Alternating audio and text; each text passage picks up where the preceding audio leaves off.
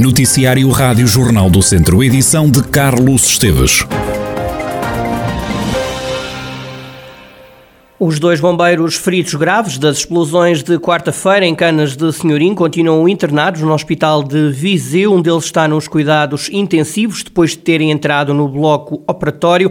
Uma das vítimas foi atingida no abdômen. Três dos seis feridos receberam alta ainda durante o dia de ontem e um foi visto nos hospitais de Coimbra, mas também já regressou a casa. Ao que tudo indica, houve também disparos de caçadeira que terão atingido um militar na perna. Entretanto, as autoridades tiveram o homem de 62 anos anos, que ontem à tarde causou um incêndio e várias explosões numa antiga serralharia na aldeia de Valmadeiros, freguesia de Canas de Senhorim, no Conselho de Nelas. O suspeito foi detido pela guarda para depois ser entregue à Polícia Judiciária, que tomou conta da ocorrência. Este caso pode ter sido provocado por partilhas e uma decisão judicial tomada durante o dia de ontem e que envolve a casa e o armazém onde tudo começou. Em causa, partilhas e arresto de bens para a mulher, com quem o indivíduo se estava a divorciar. O homem é taxista em Viseu, viveu viveu durante muitos anos em Lisboa. Com a separação da mulher, voltou à terra natal, onde muitos vizinhos já antecipavam que ele pudesse cometer uma loucura.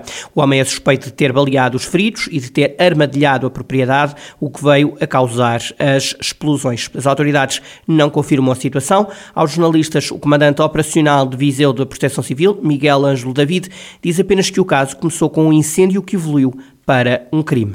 Iniciou-se com uh, um alarme para incêndio numa oficina serralharia, numa operação de proteção e socorro e de acidente, que no, no âmbito daquilo que foi o seu desenvolvimento passou depois também para uma componente policial.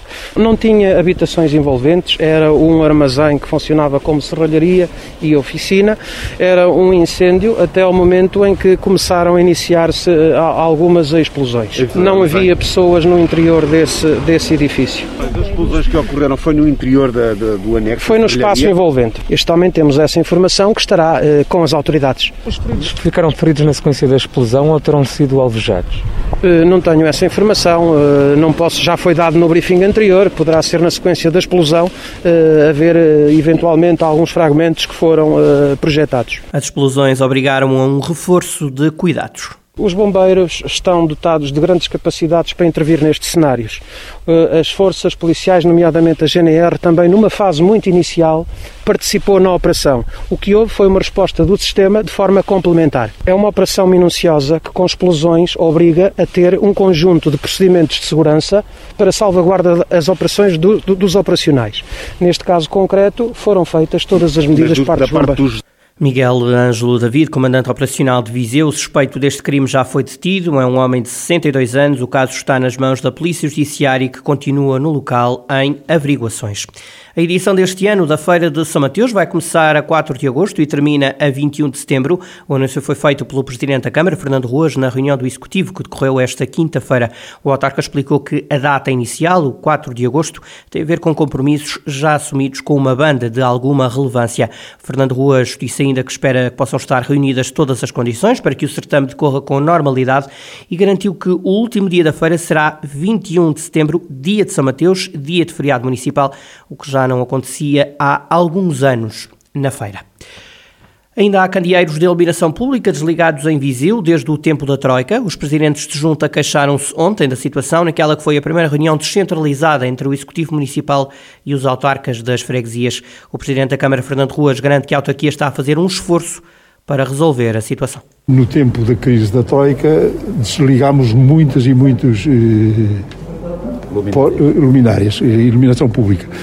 E, portanto, eh, eh, eh, muitos até foi, no nosso caso, não era por um problema orçamental, foi para dar o exemplo. Não, não fazia muito sentido que houvesse muitos municípios a, a desligar luminárias e nós, apesar de termos o orçamento equilibrado, e, portanto, agora a reposição é, é, é, mais complicada, como dizia aqui a, a, a redes, um, repor um, um braço de iluminação pública que está há oito anos desligado, não é só lá chegar e mudar aquelas coisas. A Câmara de Viseu está agora a apostar em lâmpadas LED. Vão ser colocadas mais de 3 mil luminárias deste tipo. Neste momento estamos a fazer um esforço também com a iluminação a LEDs, por aquilo que eh, nos é dito, eh, avariou muito menos E, portanto, neste momento, a E-Redes eh, vai, vai colocar 3.100 durante este ano. Portanto, durante o ano de 2022. Todo em todo o Conselho. O que nós eh, dissemos que gostaríamos de ver era que, de facto, este movimento fosse da periferia para o interior. Os presidentes de junta queixaram-se ainda dos problemas com os autocarros. Fernando Ruas diz que é preciso melhorar a rede de transportes públicos no Conselho. Vamos ter que eh, fazer mais alguma coisa, porque, como disse aqui o Vice-Presidente, que tem esta responsabilidade, reúne todas as semanas com o operador. Também ouço o mesmo problema no âmbito da CIMES, dos 14 municípios, também se queixam da mobilidade. E, portanto, isto é um problema que tem que ser resolvido de uma forma mais abrangente nomeadamente também recorrendo e reclamando o apoio, o apoio nacional, que como já vos disse noutra ocasião, tem aqui uma assimetria também enorme, porque eh, eh do Fundo de Apoio eh, ao, à Mobilidade eh, eh foram 94, mais 94% destinado às áreas metropolitanas e, portanto, ficou uma franja pequeníssima para o resto do país. Fernando Ruas, presidente da Câmara de Viseu, na primeira reunião descentralizada entre o Executivo Municipal e os presidentes das juntas, alguns autarcas contestaram ainda a localização em repesos de uma eventual estação dos caminhos de ferro de Viseu.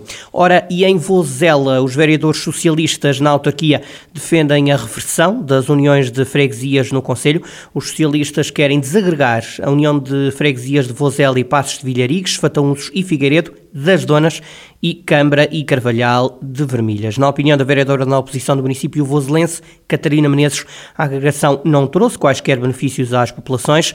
Os socialistas salientam que chegou a altura do poder local se manifestar e de reverter as uniões de freguesias, Catarina Menezes desafia o PSD a não criar obstáculos ao processo de desagregação das freguesias. Queremos convidar todas as forças políticas a acompanharem o Partido Socialista nesse processo de reversão, não o bloqueando nem nas Assembleias de Freguesia, nem, nas, nem na Assembleia Municipal. Sendo certo que com certeza e com a ajuda de todos conseguiremos, se assim for o desejo da população, como entendemos que é, foi isso que ouvimos quando andámos em campanha, sendo certo que entendemos que, do ponto de vista do poder central, não haverá nenhum obstáculo a que a união de freguesias seja revertida, se assim for o desejo da população, os socialistas já apresentaram esta proposta com vista à desagregação das freguesias em reunião de Câmara.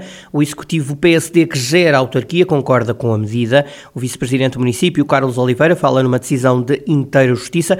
Carlos Oliveira que aplaude a desagregação, mas diz ter alguns receios. O que eu temo é que a montanha possa vir a parir um rato. Apesar do, de nós, estarmos favoráveis a que isto possa vir a acontecer, o diploma legal não será fácil de, de, implementar, uma vez que tem aqui uma série de critérios que têm que ser eh, olhados e ser cumulativos, de, de definição cumulativa, que não são fáceis de, de concretizar à realidade destes territórios de baixa densidade. Portanto, quem faz esta lei lá em Lisboa, de certeza que não conhece o modo de operandi das juntas de freguesia nos territórios de baixa densidade. Portanto, por um lado, não, Portanto, há algumas freguesias, por exemplo, antigas freguesias, como por exemplo Carvalhal de Vermilhas, que não cumpre logo pelo número de eleitores mínimo, que é preconizado na lei, portanto 250 eleitores, portanto à partida, não cumprindo este critério, já não poderá ser revertida. Carlos, eh, Carlos Oliveira, vice-presidente da Câmara de Vozela. No desporto, foi um jogo marcado por erros de arbitragem. É desta forma que o treinador do Sinfãs aborda a derrota que a equipa sofreu em Rezende. Luciano Cerdeira fala em segundos amarelos por mostrar aos jogadores do Rezende e queixa-se ainda de um penalti por marcar a favor do Sinfãs. Foi um jogo com vários casos, vários casos de, de arbitragem, mas eu não me queria muito agarrar, agarrar a essa situação. Uh, penso que foi, foi um bom jogo, com duas equipas que têm uma identidade completamente diferente e uma forma de pensar o jogo completamente diferente.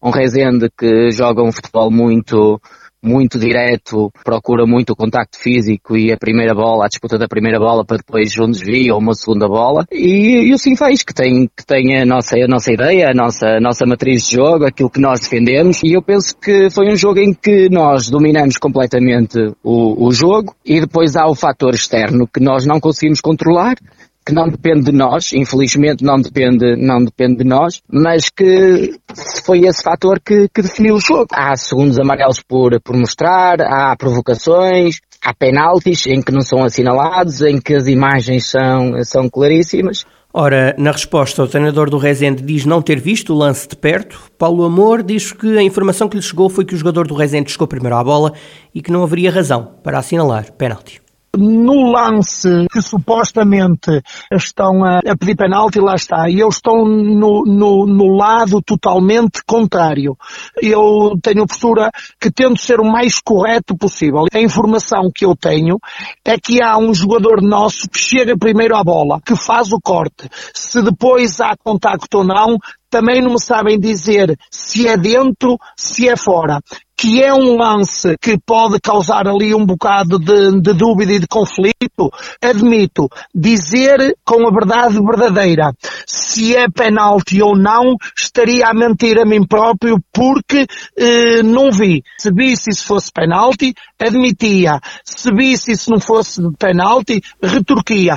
Quando aos cartões, o treinador do Rezende garante que o árbitro deixou o jogo correr a queixar-se de um lado, deviam se queixar dos dois lados. Porque, embora possa haver lances de amarelo para o nosso lado, se calhar logo antes de meio da primeira parte, havia uma equipa com, com, com inferioridade numérica na medida que era a segunda falta para cartão amarelo.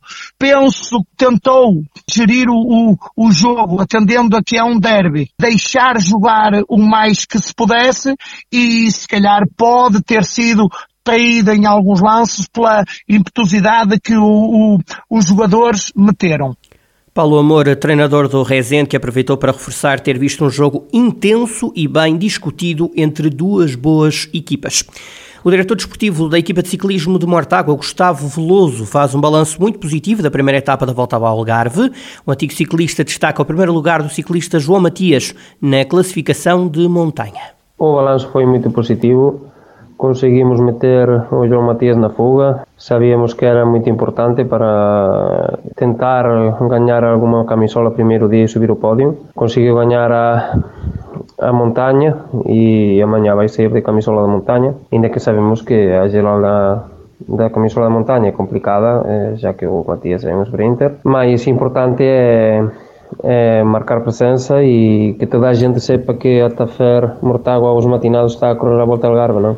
Gustavo Louso lamenta as muitas quedas nesta primeira etapa. Foi uma etapa com bastante estresse pelo vento na parte final, houve muitas quedas e nesse aspecto não tivemos tanta sorte. O, o Nicolás Sainz e o Gonzalo Carballo eh, virus afectados numa, numa queda sin consecuencias eh, graves máis do que as corazóns eh, normais máis perder o tempo e prácticamente pois eh, a equipa ficou moito debilitada porque por causa das quedas perdemos moitos homens non? que continúan en corrida mas que perderon tempo Gustavo Veloso, diretor desportivo da equipa de ciclismo de Mortágua e o balanço à primeira etapa da volta ao Algarve em bicicleta. Hoje corre-se a segunda etapa, que só vai terminar bem no topo da Serra de Monchique.